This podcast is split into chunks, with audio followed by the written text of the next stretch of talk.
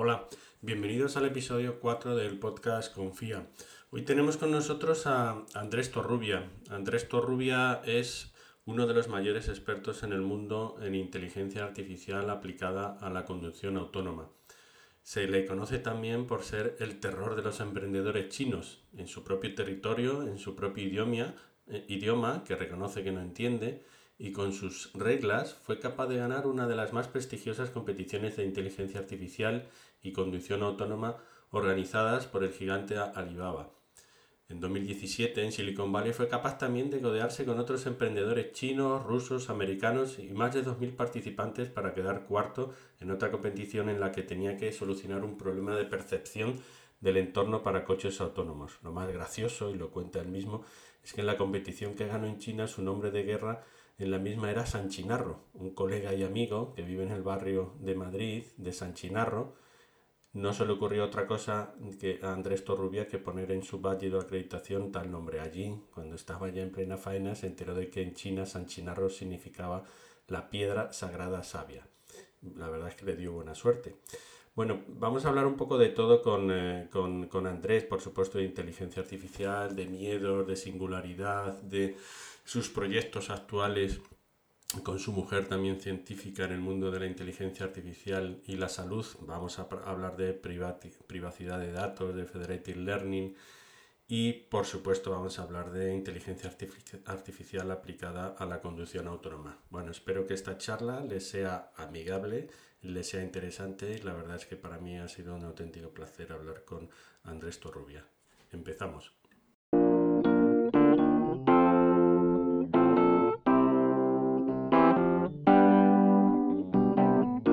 Grabar. Bueno, Andrés, muchas gracias por eh, aceptar la invitación de, del podcast Confía. Ya sabes que Confía lo que pretende es eh, pues eh, despertar o intentar que, la gente no tenga miedo a la inteligencia artificial. Respeto siempre a todo, pero, pero sobre todo el miedo que, que, no exista, porque creo que el miedo es, más peligroso incluso que, que, otra cosa, ¿vale? Entonces, lo primero que quería preguntarte, aunque haré yo una intro un poco personal tuya, te conozco poco, pero, pero bueno, he escrito ya alguna cosa tuya, que me digas tú quién eres, ¿vale? Desde el punto de vista, sobre todo, eh, profesional, porque, para que veamos tu relación con, con este mundo de la inteligencia artificial, ¿vale? Vale, voy a empezar por el final, ¿no? Por, el, por la relación con la inteligencia artificial. Juan Carlos, primero, bueno, gracias por invitarme. Em, y me gusta mucho cómo has empezado la introducción del podcast de Confía y el miedo. Voy, voy a ir al final. Yo soy un ingeniero, yo estudié en su día telecomunicaciones. Tuve eh, un primer contacto con la inteligencia artificial, no sé si lo vas a creer, en el año 92. En el año 92 yo tenía 17 años, acababa de empezar eh, primero de carrera, yo soy de diciembre, con lo cual era en septiembre o septiembre, octubre, y en ese momento salió una revista de, bueno, de, investigación y ciencia, donde hay un artículo que explicaba con muchísimo detalle cómo implementar una red neuronal para que reconociera dígitos. Eh, hoy en día, bueno, pues parece un problema trivial, ¿no? Que tú ves dibujado eh, como, si fuera con bowling, ¿no? El número 3, y tú como persona, pues ves que es el 3. Eso en el año 92, a mí al menos, era ciencia ficción, los ordenadores eran muy rudimentarios, etcétera, y pero era un problema que realmente el, desde la informática siempre se ha ido ¿no? de poder em, hacer que los ordenadores se adaptaran a las personas y no al revés. Tú fíjate que la tecnología siempre, no siempre, pero muchas veces ha sido un intento, eh, la tecnología es muy imperfecta y, y, nos, y tenemos que las personas cambiar esto ocurre desde la máquina de escribir. La máquina de escribir, el teclado QWERTY es un infierno y se hizo así para que no se atascaran las teclas. Tú fíjate los orígenes, ¿no? Entonces, bueno, yo me, intento con 17 años implementar una red neuronal. En aquel momento yo programaba en ensamblador, no porque fuera masoca, sino porque los ordenadores eran muy limitados y si quieres hacer algo tenías que ir a bajo nivel. Y, bueno, no, soy capaz, realmente me falla. Y bueno, eh, eh, el autor eh, que, resulta que era Jeffrey Hinton. Yo en ese momento lo desconocía como no era famoso, ni muchísimo menos. De hecho, casi se puede decir que pasó un poco al olvido, ¿no? Lo que pasó en ese momento. Pues como yo, mucha gente lo probó y, había mucha dificultades y eso murió, digamos, no murió, ¿no? Pero digamos quedó en hibernación, en hibernación literalmente de invierno porque el reducto de investigadores, pues muchos quedaron en, sitios fríos como en Canadá, ¿no? Yo eh, me hice, estudié, pues terminé la carrera de, telecomunicaciones, he tenido solamente un trabajo por cuenta ajena que ha sido en el CERN, en el Centro Europeo de Investigación Nuclear, y, luego me hice emprendedor y tuve la grandísima suerte pues, de estar ahí en el momento adecuado cuando, digamos, empieza Internet. Eh, cofundé una primera empresa de seguridad informática, distribución y comercio electrónico. Eh, luego hice, luego también eh, cofundé otra empresa de mm, marketplace de servicios locales, pero ya en el año 2016, como usuario, como todos, un día en Facebook veo como usuario, ¿eh? que, Facebook empieza a reconocer las caras de mis amigos.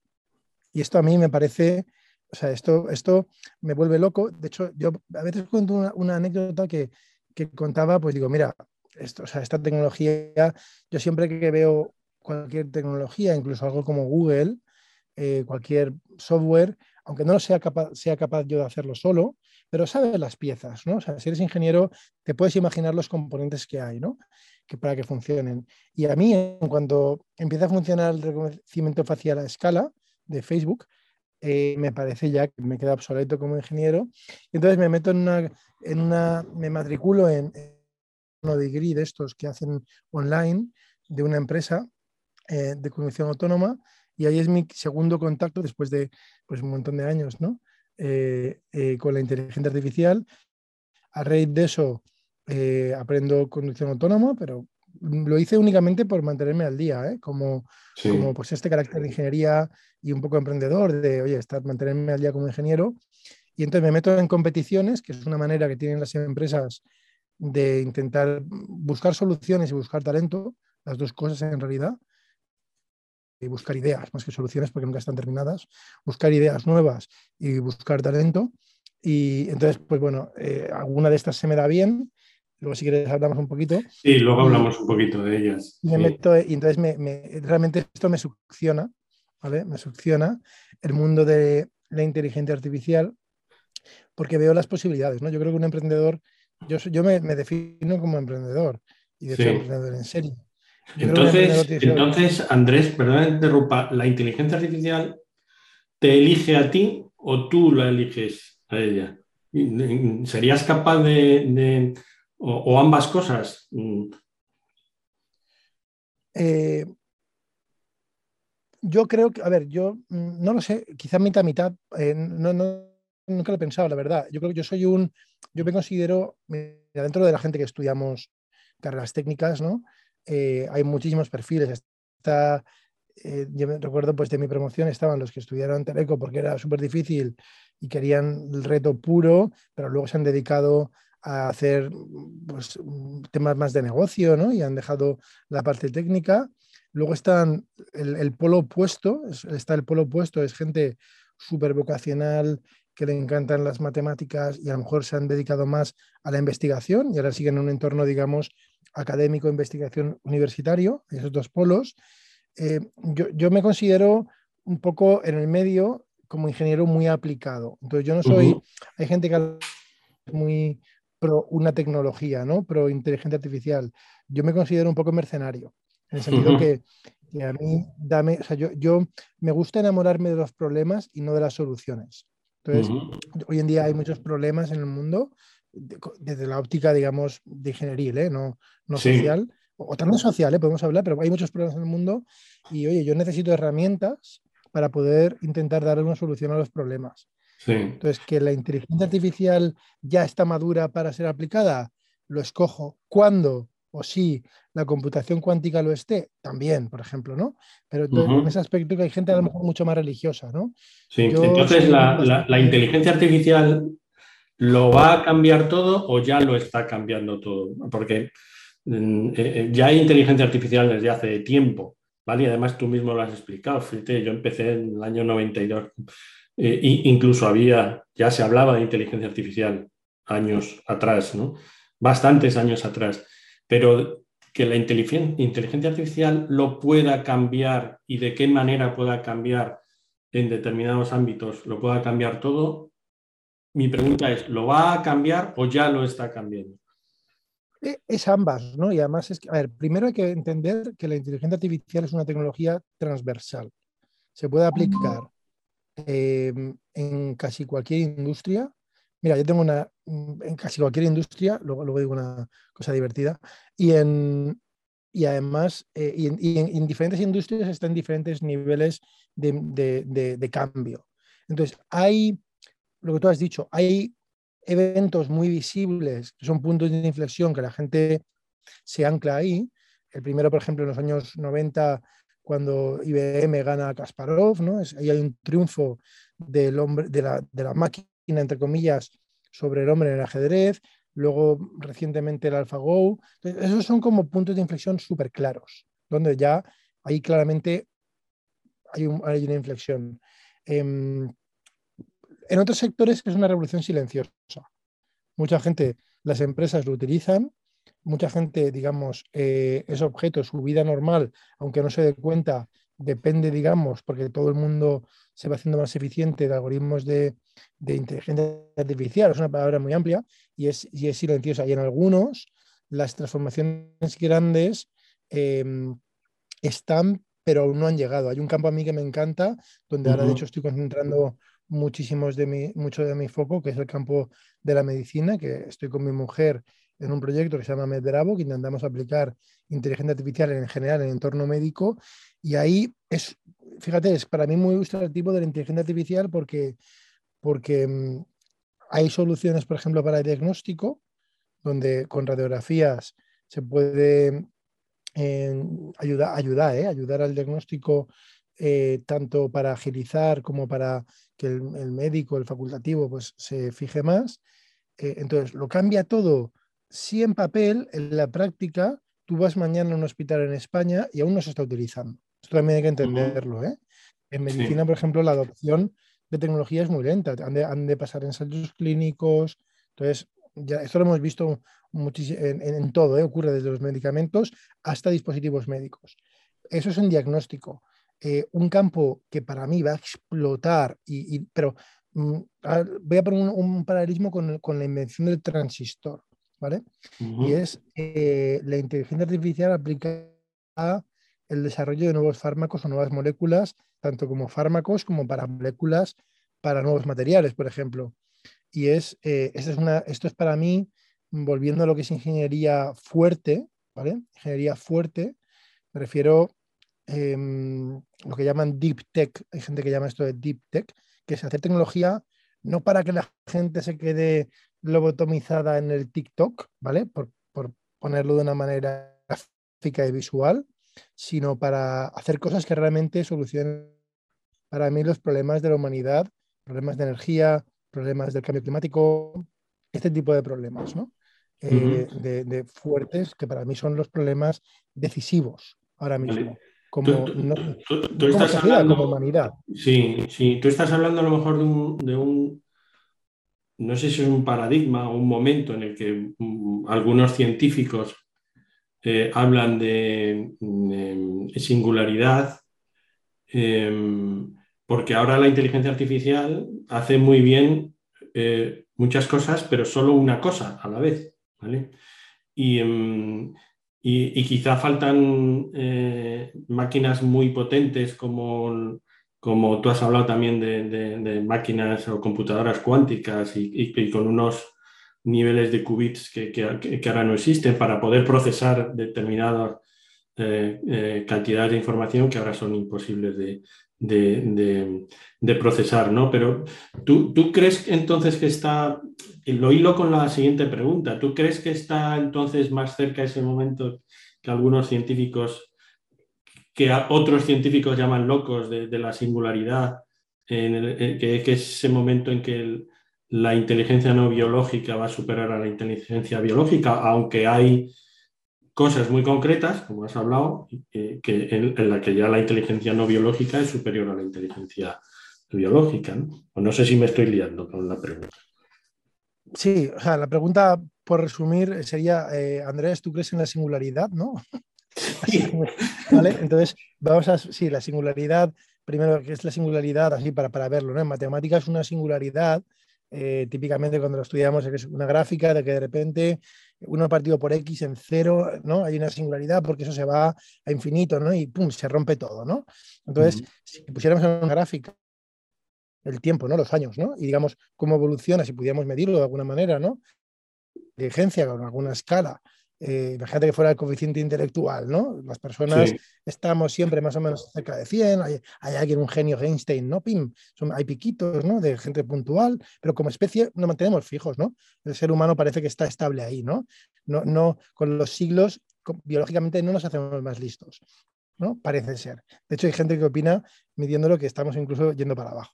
Eh, esta es otra cosa. Em, eh, quizá no sea el tema biológico, ¿no? Si, la singularidad es, si tú hicieras eso con los ordenadores, qué duda hay, ¿no? Que la capacidad, digamos, de, si pudiéramos medir algo de la inteligencia, la capacidad de resolver problemas simples, pues ha ido evolucionando, ¿verdad? Que eh, incluso este problema de reconocer dígitos, que es muy trivial, pero es complejo, eh, cada vez van subiendo. Ahora mismo hay sistemas pues, que ya que con imágenes reconocen imágenes, hay sistemas que le pasas textos y son capaces incluso de resolver algunos problemas, incluso de razonamiento, que esto era impensable hace tiempo. Entonces, se empieza a ver como que esto va subiendo. Entonces, es si la velocidad de subida cada vez va más, puede ser que lleguemos a un punto que suba muy, mucho y es, digamos, donde ya pase el de las personas de forma individual primero y luego pase el de toda la especie humana. Esto es, esto es muy importante, ¿eh? porque una persona puede ser muy lista, pero una persona, hoy en día, los grandes logros de la humanidad no los hace una persona. Especialmente los, los ingenieriles, desde, desde la antigüedad, el, el, el, Coliseo, el Panteón, es un grupo de mucha gente que los hacemos. Los logros humanos son de humanidad. Ir a la Luna con la nave espacial no es una persona que va a la Luna sola y se hace una nave. Siempre se, se tiene el mito científico individual que es capaz de hacer muchas cosas, hoy en día cada vez es menos así, ¿no? Pero bueno, dicho eso, eh, incluso la singularidad es que la, la, la, capacidad de inteligencia de alguna máquina, en una, encarnada en una, nos gusta encarnar, ¿eh? siempre en una inteligencia artificial, supera el colectivo humano, de todo lo que es capaz de hacer el ser humano. ¿vale? Entonces, a mí me hacía mucha gracia y fíjate, y es un poco ilustrador, yo creo que mi, propia postura, yo mismo me hubiera sorprendido de la respuesta eh, que te voy a dar, Juan Carlos. A mí me decías hace tres años, ¿eh? es que fíjate, hace tres años esto de la singularidad y yo me reía, pero me reía eh, y no, o sea, me parecía un poco ciencia ficción lo que tú estás diciendo, ¿no? Porque, mm, a ver, a lo mejor como ingeniero yo siempre me gusta, yo no puedo proyectar una cosa que no tenga ni idea, o sea, como que no sepa ni, cómo se come eso, ¿no? Em, pero ya no me río, no es que crea, hay gente que es capaz de predecir, bueno, yo también puedo predecir, pero me equivoco. Eh, la gente pues se atreve a predecir fechas concretas dentro de 20 años, dentro de 10, em, de esta supuesta singularidad, pero yo al menos empiezo a, ver que no es imposible, ¿eh? lo matizo así. Y te voy a matizar, mira, yo cuando la gente me habla de singularidad, em, yo lo comparaba entre la diferencia de un reto científico y un reto tecnológico. Un reto tecnológico es que nos digan ahora, mira, eh, tenemos que ir a Marte. Entonces, bueno, ir a Marte es un reto tecnológico muy importante. El, ser humano ha ido a la Luna, eh, pero para ir a Marte, digamos, el, hecho de ir, ¿vale? Sabemos ir a Marte, la física la conocemos, la nave espacial, hay unos retos de fabricar naves grandes, combustible, energía, bueno, retos tecnológicos casi todos, ¿no? Ahora nos dicen, eh, oye, eh, Juan Carlos, ¿y si nos vamos a otra galaxia? bueno, bueno, ahora estamos hablando de otra cosa. Es que para ir a otra galaxia, la física que nos hace falta, la ciencia, a lo mejor no, no, la conocemos. Si quisiéramos ir a un agujero negro, venga, vamos a, como las películas, pegar el tiempo, claro, eso ya es ciencia ficción, ¿vale? Y para mí, eh, y mucha gente, digamos, la inteligencia artificial general, la singularidad, etcétera, era no ciencia ficción, porque las personas tenemos esta capacidad, o sea, sabemos que se puede generar, cosa que lo otro es especulativo, ¿no? los viajes en el tiempo y agujeros estos de gusano son especulativos, no se ha demostrado.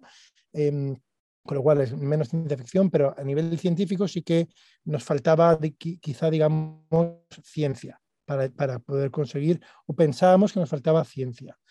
Em, y eso está cambiando, en los últimos 12 meses está cambiando, es increíble. Y está cambiando por, la palabra clave, ¿vale? Y es una palabra que la gente le tiene, digamos, amor y odio, y es escalabilidad, ¿vale?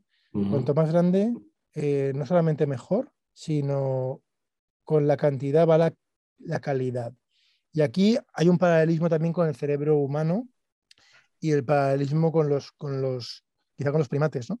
Em, por resumir, una de las pocas diferencias, sabéis que hay un mito con el tema del ADN, lo que se pensaba que era un mito, que no lo es, que el ADN de, del Homo sapiens difiere solamente más o menos un 1% con el de los chimpancés y los bonobos, eh, y ese 1% en realidad la mitad, pues bueno, son temas del cuerpo, el pelo, el sistema inmune, el olfato, y la otra mitad pues a lo mejor hay muchos aspectos del, sistema nervioso central del cerebro, bastantes de los cuales tienen, tienen que ver con el grado de expresión de cuánto crece el cerebro, las neuronas, la duplicación eh, en, el desarrollo, digamos, del feto, de los monos y de nosotros, y que, y que hace que el ser humano acabe con más o menos, creo que son seis veces más neuronas, luego conexiones muchas más, em, que un mono, y, hay quien opina que eso, ese aumento de la cantidad es suficiente para la calidad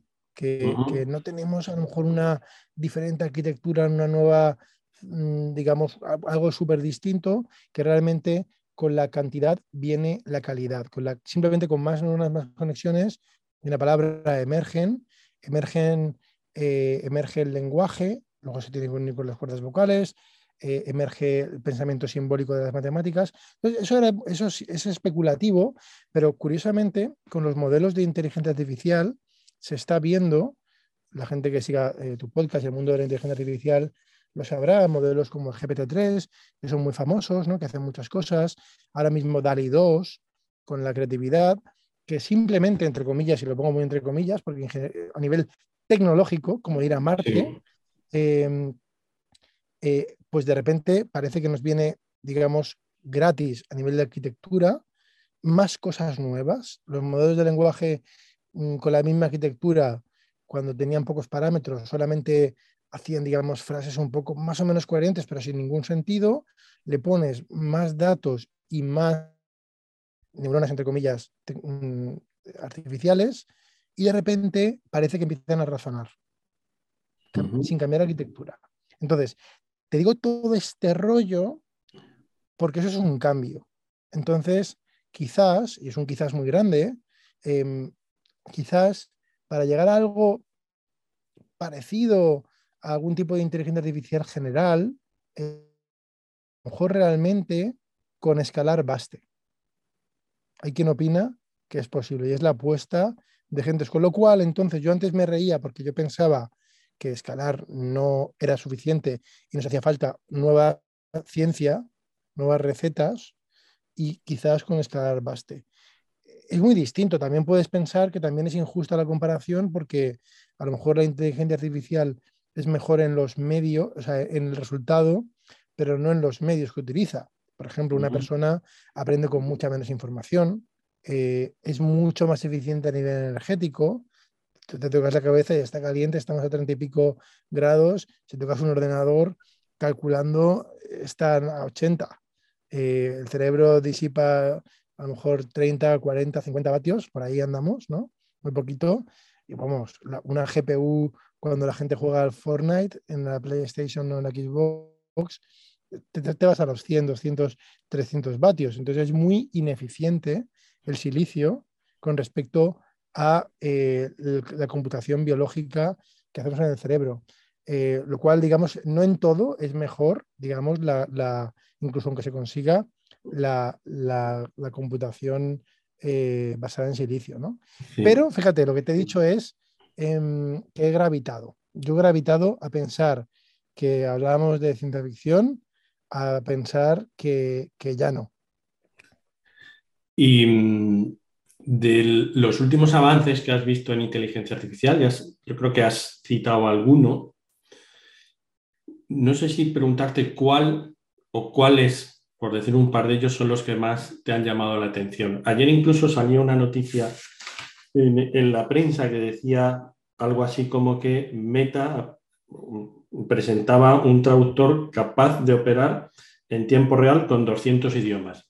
No sé, te pongo yo ese ejemplo, pero seguramente tú eh, me puedes dar algún ejemplo bastante más llamativo, ¿no?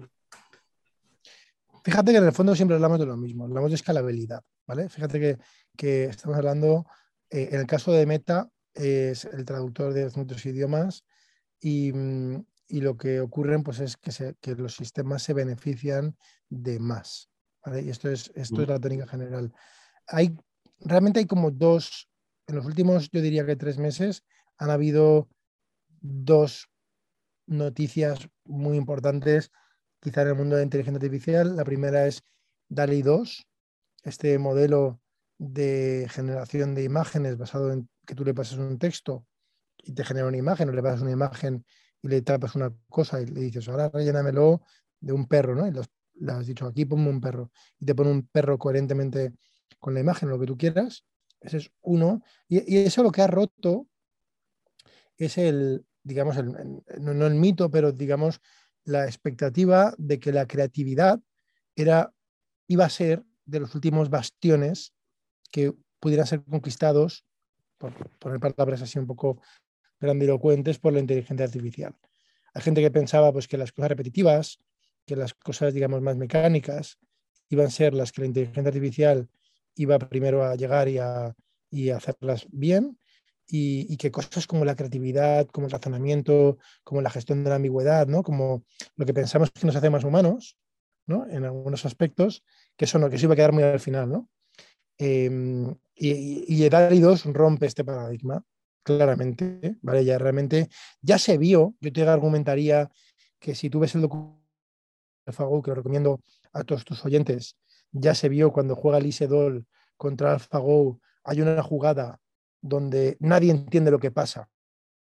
Eh, y de repente, porque claro, está jugando el mejor humano con la mejor máquina del Go, e incluso los comentaristas que saben mucho de Go no entienden los movimientos, porque están a otro nivel los dos jugadores.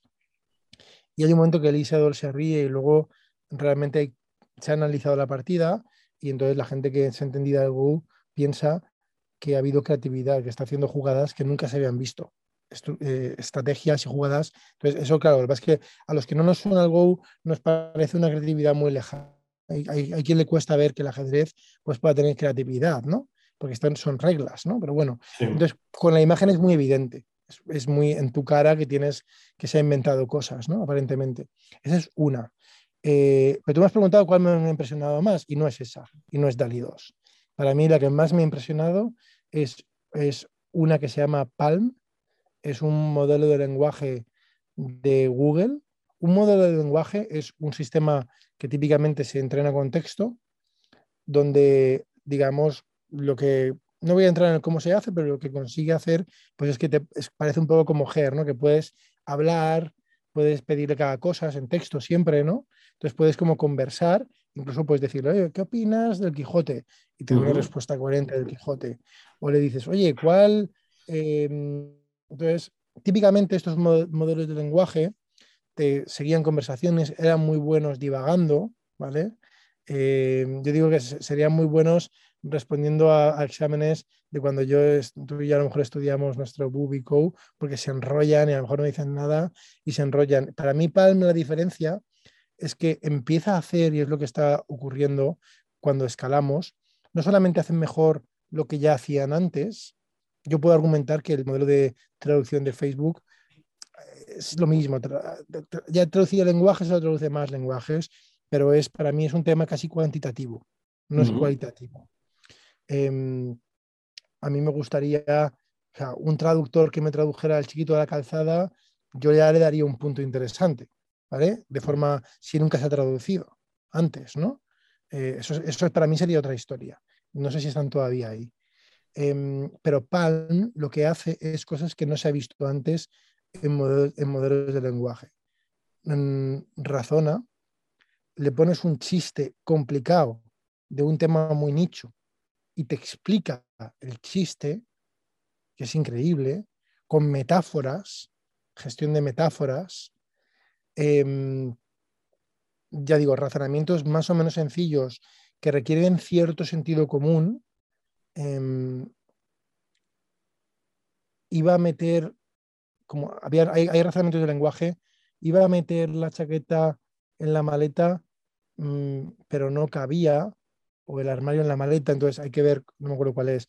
Mm, todos sabemos pues que, es que quieres meter eh, algo en la maleta y no te cabe, pero es porque tenemos una noción física de las cosas y Palm lo empieza a hacer y de hecho hace dos días han sacado uno que se llama Minerva, em, que en esa línea es capaz de hacer em, problemas matemáticos, digamos, de un nivel de secundaria y quizá un poquito más.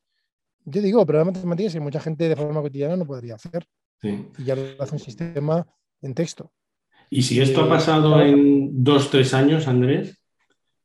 Esto ha pasado en seis meses. En seis meses. Si esto ha pasado en seis meses y tú has cambiado tu idea o, lo que pensabas de, la singularidad, que pueden pasar en los dos, tres próximos años. Eso me lleva a tu primera pregunta en tu introducción del podcast. Y es. Nos quedan diez minutos, ¿vale? Pero, pero confía. Es importante. Es importante. Haces el podcast porque quieres que la gente no tenga miedo a la inteligencia artificial. Yo cuando hablo con gente de inteligencia artificial, la gente tiene miedo a la inteligencia artificial por dos motivos opuestos. Es muy, es muy paradójico. Tiene miedo de que la, inteligencia artificial funcione muy, muy, muy bien, la singularidad, por decirlo algo. Tiene miedo del escenario, en el sentido distópico, pues es de Terminator, de escenarios malos. Luego hay otra gente que tiene miedo de que la inteligencia artificial se use y funcione mal. ¿Vale? Que es que es es paradójico, es, no, no, em, no pongamos sistemas porque, bueno, conducción autónoma, por ejemplo, estamos viendo ahora, ¿no? Tesla está prometiendo la conducción autónoma, el full self-driving, etcétera, ¿no? El FSD con una beta en San Francisco. Yo últimamente, estos días, ahora mismo, bueno, hay que decirlo, estamos en julio del 2022, ves los vídeos en YouTube de gente que lo utiliza y da vapor, yo no me lo instalaría, ¿vale? Eso es de que funcione mal de que el coche autónomo, tú te pienses que le das autonomía y funcione mal, ¿no? esos son dos motivos, ¿no?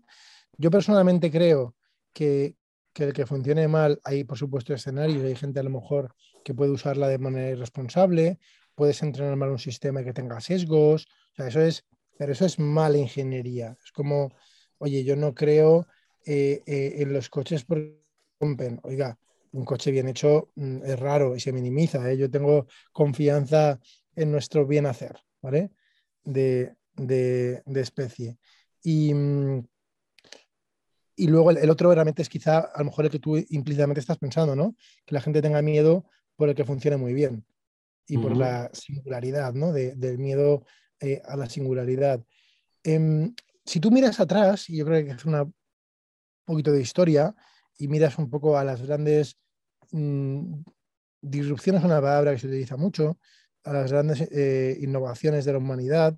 Vamos a irnos pues desde que éramos cazadores recolectores e inventamos, entre comillas, inventamos o descubrimos, pero mm, de forma simultánea, la, cosas como la agricultura eh, son paradigmas ¿no? que nos cambian como especie y pasamos de, de ser pocos. Pues si tú miras los grandes descubrimientos, inventos, innovaciones, la agricultura, la, industria, digamos, la ilustración, diferentes cosas, en, esas transiciones son muy turbulentas y, muchas veces al principio, y, ojo que al principio en algunas de ellas son, son siglos, em, no es bueno, ¿eh? el balance neto al principio no es bueno. Ahora mismo la agricultura y la industria, la industria es más evidente porque es más reciente, ¿no? La revolución industrial Em, damos por hecho que es buena. O sea, aquí todo el mundo a lo mejor siente nostalgia ¿no? de la vida en el campo y tal, pero vete a vivir al campo un año y cuando vuelvas hablamos. ¿vale? Digo la mayoría de gente. Por supuesto, era algún ermitaño, pero estamos acostumbrados que el ser humano vive con comodidades y ropa que nos abrigue, y sabe fabricar, y electricidad, pero cuando se inicia la revolución industrial, eso no estaba tan claro la mayoría de la gente que trabajaba en las industrias pensemos en los niños, o sea, igual que quedó un poco bastante oscuro en, esos procesos para los cuales hay mucha gente que se ve impactada negativamente en, esos, en esas transiciones. La agricultura, el ser humano, los cazadores recolectores eran pocos, pero los que de una cierta edad, que no morían, vivían bien, ¿no? Las tribus, oye, que se acaba una plaga, se iban a otro sitio. Em, cosa que luego cuando llegamos, cuando nos instalamos en ciudades, se crean muchas cosas, pero se generan las enfermedades que todos que las típicas de la humanidad de ahora, ¿no? que todas vienen de la convivencia con animales, ¿no? Em, entonces, lo que quiero decir es que, digamos, estas grandes revoluciones no llegan instantáneamente, son buenas, todas. Eh, y esta, y esta, eh, yo soy un emprendedor, yo considero que para ser un emprendedor hay que ser optimista. Yo soy una persona optimista. Eh, hay una palabra que se llama tecno-optimismo, que hay gente que encima lo utiliza casi de forma despectiva. Yo me considero un tecno-optimista sensato, en el sentido de que el tecno-optimista es que piensa que todo tiene una solución tecnológica, absolutamente todo. Yo soy tecno-optimista de corazón, de que realmente creo que es la tecnología la que nos tiene que, que, ayudar a tener una vida mejor para todos. Esa es mi, definición. Y entonces pienso que la inteligencia artificial general, mm, no sé si general, es que incluso matizo que sea que, necesariamente sea general, eh, va a jugar un papel. Y de hecho es que lo, va a jugar, y lo veo súper claro. Vuelvo a la medicina. Em, y hay una revolución silenciosa con, el tema, por ejemplo, de la medicina. Y a lo mejor estamos en pañales. Y, y no sé si estamos en 1950 o por ahí, que se inventa el transistor y a lo mejor en ese momento ya estás pensando que vas a hacer un teléfono móvil. No, no, ya, te hacen falta 50 años. Me has introducido ahí la medicina y quería volver ahí para preguntarte precisamente por, por el patrocinador de, este podcast. Tú has hablado que ahora que estás en un, proyecto con, tu mujer en el ámbito de la inteligencia artificial y en la medicina, sabes que eh, eh, Sherpa AI eh, está desarrollando con, Federated Learning una plataforma de inteligencia artificial basada en la, una plataforma de privacidad de datos basada en inteligencia artificial que precisamente puede ayudar, uno de los ámbitos en los que puede ayudar por ese conflicto de, los datos y de la compartición de los datos, puede ayudar a diagnosticar o a resolver eh, enfermedades que, ahora son imposibles de resolver porque, porque no se puede compartir de, determinados datos. Me gustaría que, pues eso, que me eh, dijeras qué te parece eh, una plataforma de este estilo, con Confederated Learning y, qué piensas al respecto también, sobre todo aplicado al mundo de la medicina, que estás eh, ahora eh, en ese ámbito.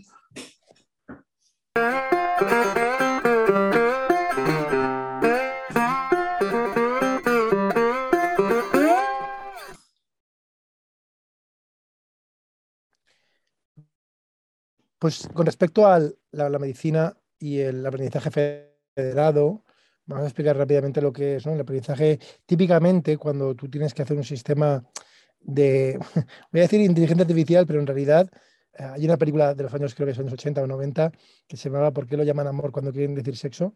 Eh, y, yo, y a mí me gusta decir ¿por qué lo llaman inteligencia artificial cuando quieren decir en realidad aprendizaje automático o en realidad ¿por qué lo llaman inteligencia artificial cuando queremos decir aprendizaje profundo, deep learning? cuando haces cualquier sistema de estos, hoy en día, que hoy en día estamos hablando de esto porque el deep learning es lo que realmente ha explotado dentro de todas las subfacetas que hay, em, típicamente lo que haces es necesitas muchos datos para entrenar. Vamos a poner el caso de la medicina, pongamos radiografías de tórax. ¿no? Imagínate que quieres hacer un sistema que dado una, radiografía, vas a ponerlo lo más sencillo posible, ¿vale? Te digas si es normal o no, por no complicarlo. Oye, típicamente el trabajo normal de un radiólogo es que hay gente que no le pasa nada, es que me duele un poquito, un dolor muscular, esta vez correcta radiografía y fuera. A lo mejor ya hay alguna más complicada que hay que estudiar más. Entonces, un caso de uso que parece muy evidente, pero es que es el 80% del trabajo de, los radiólogos, y esto lo, sé de primera mano, em, es el triaje, este se llama triaje de radiografías bien o mal, o, normal o hay que mirarlo mejor. Entonces, lo que haces es, necesitas para entrenar estos sistemas muchas radiografías etiquetadas. Etiquetadas significa que previamente em, un facultativo lo ha dicho si está bien o mal, se las introduce al sistema las radiografías y si estaba bien o mal, el sistema, digamos, lo dejas ahí calculando y va entrenando una red neuronal que va ajustándose y ya cuando terminas eso, eh, cuando ya has terminado, eh, se, tiene el sistema que funciona, le das una nueva, ya a partir de ahí no aprenden más, es muy importante, las personas seguimos aprendiendo mientras vamos practicando, no diferenciamos, digamos, no, es binario. ¿eh? Cuando tú estás estudiando, estás estudiando, pero cuando sabes conducir y ya conduces, pues tu práctica te mejora también incluso, ¿no? Menos, pero te mejora. Los sistemas ahora mismo son binarios, es cuando están aprendiendo, están aprendiendo, punto, y ya cuando ya eh, los pones ya en marcha, dejan de aprender. Esto es el contexto general para entender. Entonces, en un sistema no federado, te hacen falta un montón de radiografías, tú lo entrenas y ya luego lo sueltas en, un, en los hospitales diferentes y lo pones por ahí. Entonces, ¿por qué hablamos de aprendizaje federado? Claro, imagínate que quisiéramos que una empresa entrenara un sistema de radiografías, a lo mejor un hospital solo no tiene suficientes radiografías. Aquí ya lo hemos dicho antes, Juan Carlos, cuanto más azúcar, más dulce. Ese es el resumen de hoy en día de la inteligencia artificial, para bien y para mal. Eh, entonces, mm, un millón mejor que 100.000, 10 millones mejor que un millón y 100 millones mejor que, que, que 10. Es así, tal cual, ¿eh? y mejora, cada vez va mejor. Entonces, ¿qué problema hay? Que claro, eh, te hacen falta los datos de radiología pues, de diferentes demografías, de diferentes países, y no es tan fácil. Hay por aspectos regulatorios, por multitud de facetas. Una de ellas es eh, en Europa eh, aspectos, digamos, de, privacidad, aunque serían solucionables con, con, anonimización, se pueden anonimizar y hay bases de datos anonimizadas, pero técnica, que es el aprendizaje federado, que es, como su nombre indica, federado es que cada hospital puede tener ordenadores que hacen la parte de aprendizaje. Cada hospital a lo mejor entrena con sus pacientes y no salen de ahí las radiografías, con una red de 30 hospitales, imagínate, y no salen de ahí, y están intercomunicados entre ellos, se comunican de alguna manera, ¿vale? No entramos en el tecnicismo, esto será lo que hace eh, las diferentes plataformas que hay, y digamos que luego se, van, se benefician de todos, ¿vale? A lo mejor el hospital eh, yo vivo en Alicante, pues de, más cercano que tengo es el Hospital de San Juan de Alicante, aquí de San Juan, eh, pues pongamos que tenga 300.000, mm, me invento la cifra, 300.000 radiografías históricamente, pues está intercomunicado pues, con La Paz, eh, con el Hospital del Valdebrón, pues, en España con un montón, y a lo mejor se intercambian, y sin haber visto, sin necesitar ninguna radiografía de un paciente de otro sitio, el modelo final que luego se puede utilizar, pues se beneficia de todos. Entonces, eso es una promesa eh, muy buena, ¿vale? Y mm, entonces, eh, mi opinión es que como solución, como propuesta a la solución para, para ese tipo de desafío, em, es una propuesta atractiva. Entonces, el problema, eh, te voy a dar dos, respuestas, ¿no? La buena y la mala. La buena, y estoy seguro que digamos, las, la, buena es, evidentemente, es una respuesta muy buena porque, ya te digo, no solamente, no solamente por privacidad, sino a nivel logístico, para que los datos salgan de un hospital es muy difícil hoy en día, por muchos motivos. El principal motivo es que el hospital no tiene ningún incentivo en hacerlo. Tiene mucho que, perder y poco que ganar. Ese es el principal, que es la persona que quiera, imagínate que muchas veces hay un médico que quiere hacer una publicación y un ensayo y pues es difícil porque ya te digo, no gana nada en, hacerlo. Y mm, entonces, claro, ahí hay un, hay, un tema de voluntad y de, y de, incentivos, que es que prácticamente no hay incentivos para, para hacerlo. Ese es el principal. Em, a día de hoy, ¿eh? porque no tenemos todavía una clara, digamos, economía de ese tipo de datos, ¿no? Em, entonces, estos sistemas son muy, muy, muy, muy prometedores, ¿no? Aún no están desplegados a escala. Entonces, esto es una tecnología que ya hay muchas eh, plataformas, se están desarrollando, em, pero no está desplegado ni se utiliza. Para mí, yo te digo como persona que he practicado el, mucho en las competiciones y, y, luego también a nivel profesional, el desarrollo de sistemas, a mí me, digamos, me, tengo una cuestión sobre la madurez de, estos sistemas y es, tú cuando entrenas los sistemas de estos, tienes que ver, y más en un entorno médico, cuando funciona muy bien y cuando funciona muy mal. Y muchas veces, cuando, mientras lo estás desarrollando, tienes que diagnosticar, no cuando funciona bien, sino, sino tienes que diagnosticar cuando va mal, ¿no? Si dentro de una, radiografía, imagínate un caso muy tonto, ¿no? Sabes que las radiografías suelen estar invertidas, ¿no? Que las, ponen, las ponían antiguamente para verlas contra luz, ¿no? Pero a veces, aunque incluso el sistema te diga que está así, pues resulta que la máquina te las pone al revés, ¿no? Un, caso tonto ¿eh? de iluminación, simplemente. Y a lo mejor tu sistema no está preparado y falla y te dice que está bien cuando simplemente por estar invertida de la luz em, te, había algo malo, o sea, cosas así de tontos. Entonces, en el proceso de diagnóstico, eh, el aprendizaje federado es, es mucho más difícil digamos, de analizar los problemas. Porque imagínate que eso está en un hospital donde el equipo que lo tiene todo, pues no tiene ese tipo de, visibilidad y es, mucho más, yo te digo que eh, para mí genera mm, desafíos ¿eh? y, por suerte nada de esto es imposible ¿no? para, para solucionar y, me consta que hay sistemas, no conozco el de Serpa, conozco más bien uno de, de Nvidia, Em, que se está, digamos, desarrollando en el entorno médico y me consta que están trabajando sobre eso, ¿no? Entonces, es una propuesta, pues, desde luego, eh, súper, em, súper, súper interesante para dar respuesta a ese problema. Me hace gracia, ¿no? Porque siempre eh, es una tecnología tan nueva que hablamos de meses y no... Antes se hablaba, pues, de... Yo tenía un símil, decía, no es que cada año equivale un siglo en lo que va de rápido y ahora ya son casi meses y, hay muchas objeciones que la gente le da a los sistemas de deep learning.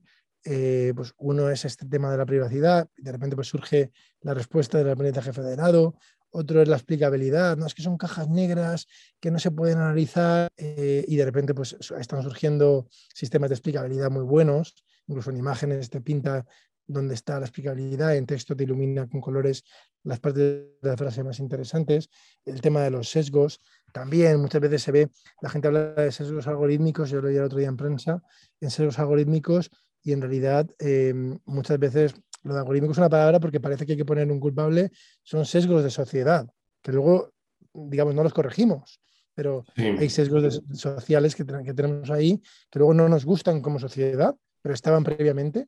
No es que el algoritmo o el equipo de ingeniería sea malvado, ¿no? Y los quiera de una forma malvada poner, ¿no? También para mí eso es un, mito y, de nuevo, ¿eh? hay soluciones técnicas em, para, intentar mitigar lo que queramos mitigar.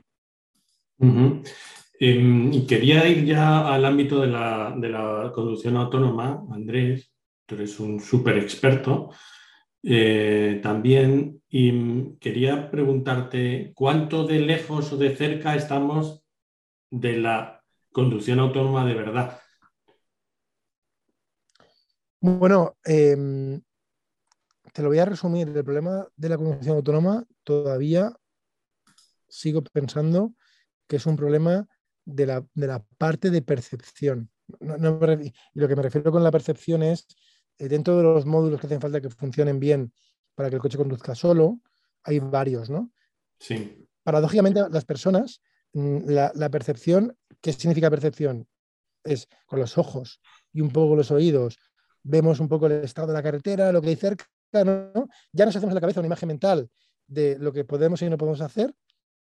Si viene un coche en dirección contraria, tú ya lo visualizas casi en tres dimensiones. Eh, no te chocas contra él, ¿no? Eso que hacemos como acto reflejo instantáneamente y nos es trivial prácticamente para hacer, todavía, paradójicamente, es la parte no resuelta en condición. Entonces, ¿cuánto está resuelto?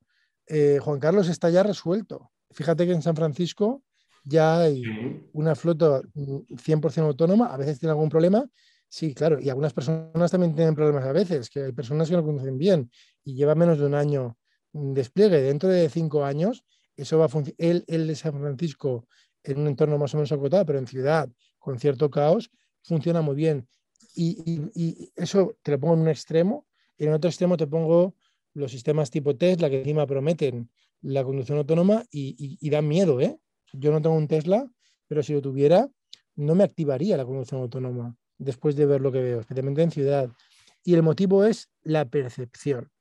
Entonces, la percepción es porque los taxis, los robotaxis de diferentes empresas de San Francisco son, coches que valen la, sensorización que tienen los, todos los sensores que tienen valen más que el coche. Tienen un sensor, tienen muchas cámaras, tienen radar y tienen un sensor que se llama LIDAR, que es un sensor que son rayos láser que no se ven porque son infrarrojos, como el mando a distancia de las teles, pero con láser muchos, que, de esa manera pues pueden, pueden ver aunque no haya luz y pueden mm, coger las, las tres dimensiones, la profundidad, con mucha, mucha precisión y además tienen muchos sensores. Si uno falla, si de repente le da la luz mucho a otro, ahí va. Claro, porque son coches que, que, que el precio lo pagas una vez y luego están generando dinero todo el día. Entonces, si inviertes mucho en percepción, el problema de percepción prácticamente resuelto, en un entorno amigable ¿eh? como San Francisco, que tampoco hay nevadas ¿no? y cosas extremas, eh, ahí lo tienes resuelto. El Tesla, que va con cámaras, todavía no está ahí. De hecho, eh, la visión de los Musk es que argumenta que, que, es cierta, ¿no? A nivel filosófico casi, que es que las personas vemos con, con dos ojos, por lo tanto, eh, pues podemos mm, aspirar a que un coche conduzca igual, ¿no? Con cámaras. Eh, el problema es, yo veo dos problemas, ¿no? Que a lo mejor subestimamos nuestros ojos, ¿vale? Tenemos dos solo, con un ojo también podrías ver, te costaría más, pero podrías yo conducir igualmente, em, aunque cuesta un poquito más. Pero mm, claro, el ojo lo puedes mover súper rápido, si la luz te ciega, tú mismo coges el retrovisor y te tapas para que no te ciegues. fíjate la versatilidad que tenemos con dos ojos solo, ¿eh? Eh, y con cámaras, el Tesla no sé cuántas tiene, y se ven, y, he visto vídeos, y los podréis ver, de si pones FSD, de Full Self Driving, ¿no? FSD beta, ponerlo en YouTube, eh, y ves ahí gente que hace locuras, y hay mm, además está muy bien y además ves el problema rápidamente. Eh, siempre lo graban y se ve el mundo real, lo que está ocurriendo. Ves en la pantalla del Tesla, digamos, lo que el Tesla interpreta es lo que te digo, la percepción. O sea, ahí estás viendo el resultado de todo el tinglado de las cámaras y no sé qué, lo que ocurre ahí.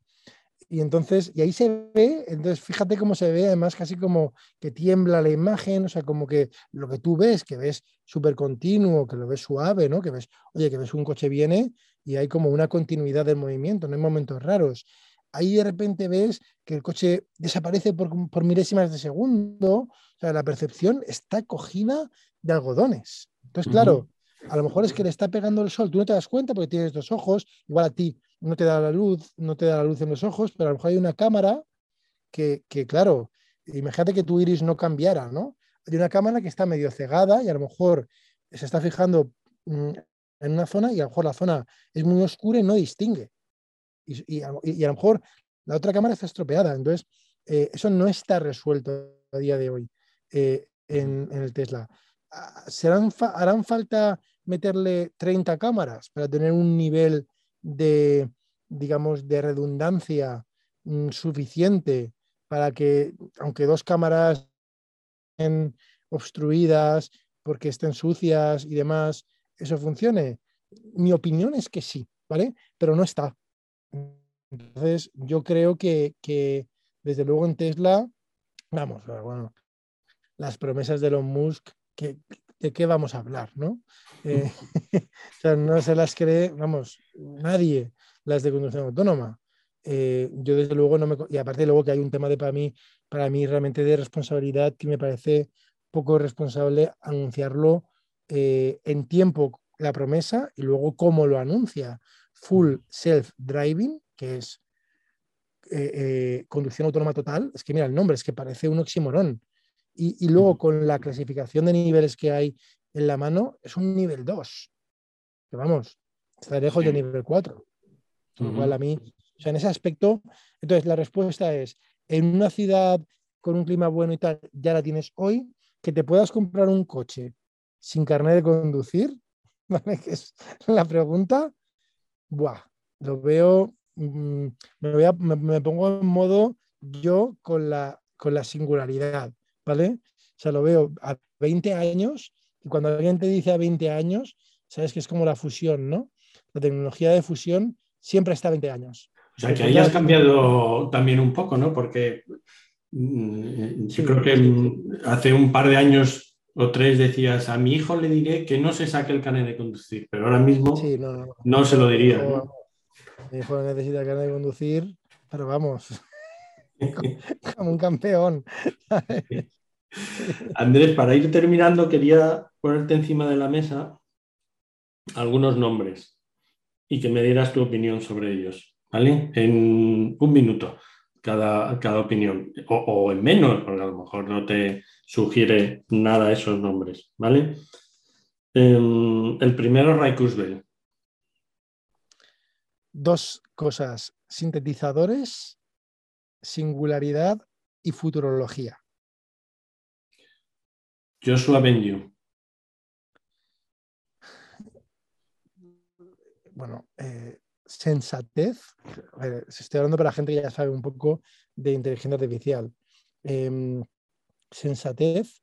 Me sugiere otro nombre, em, que es el autor del libro eh, Pensar rápido, pensar despacio. Sistema 1, sistema 2. Lo voy a dejar ahí, un poco, un poco críptico. Jeffrey Hinton.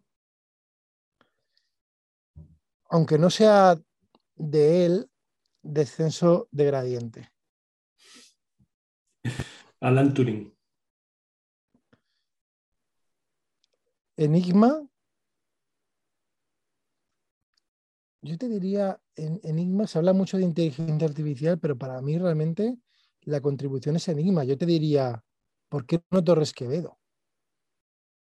Con respecto a Alan Turing. Leonardo Torres Quevedo. Turco mecánico, te diría yo. Kai Que Fu enlaza otra cosa. Kai Fu Lee. Kai Fu Lee es, es buena. ¿Qué me sugiere? Em, despliegue. La palabra es despliegue. Y te voy a matizar esto un poco. ¿vale? Kai Fu Lee es eh, originalmente es un perfil interesante que a mí me encantaría identificarme con él. Eh, es el perfil de ingeniero, digamos, más científico que, luego que yo, y luego gravita, digamos, hacia empresas donde tiene impacto y ahora lidera un fondo, un fondo de capital riesgo que se llama Innovation Ventures. Él es el autor de dos libros eh, eh, que ambos recomiendo. Recomiendo más el primero, que se llama Superficial y hace una visión muy clara, con mucho fundamento del, de- del despliegue de la inteligen- inteligencia artificial y por qué las dos superpotencias, que son China y Estados Unidos, Europa, no, según él, está ni se le espera. em, digamos, porque China tiene muchos papeles y es porque eh, en este momento donde más que mm, grandes investigadores va más de volumen, China tiene algo que decir. Ese es el primer libro.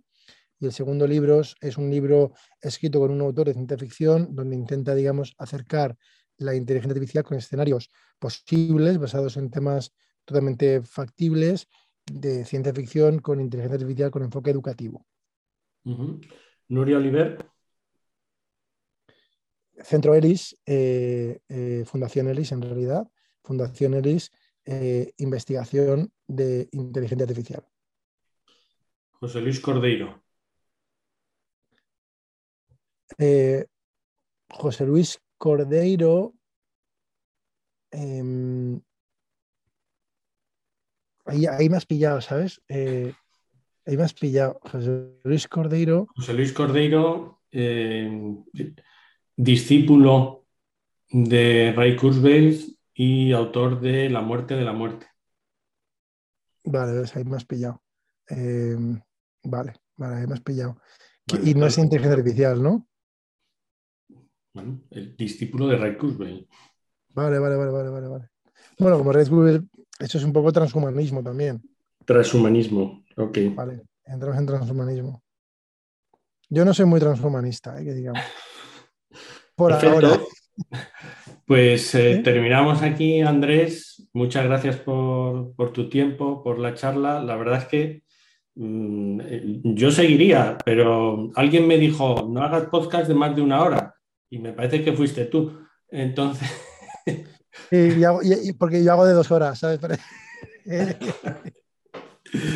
Muy bien, pues lo dicho, Andrés, muchas gracias. Eh, seguiremos charlando eh, en otros ámbitos y seguiremos hablando de la evolución de la inteligencia artificial y no sé si veremos eh, la singularidad, pero no estaría mal verla. Estupendo, fenomenal. Muchas gracias. Muchas gracias, Juan Carlos. Un abrazo. Hasta luego.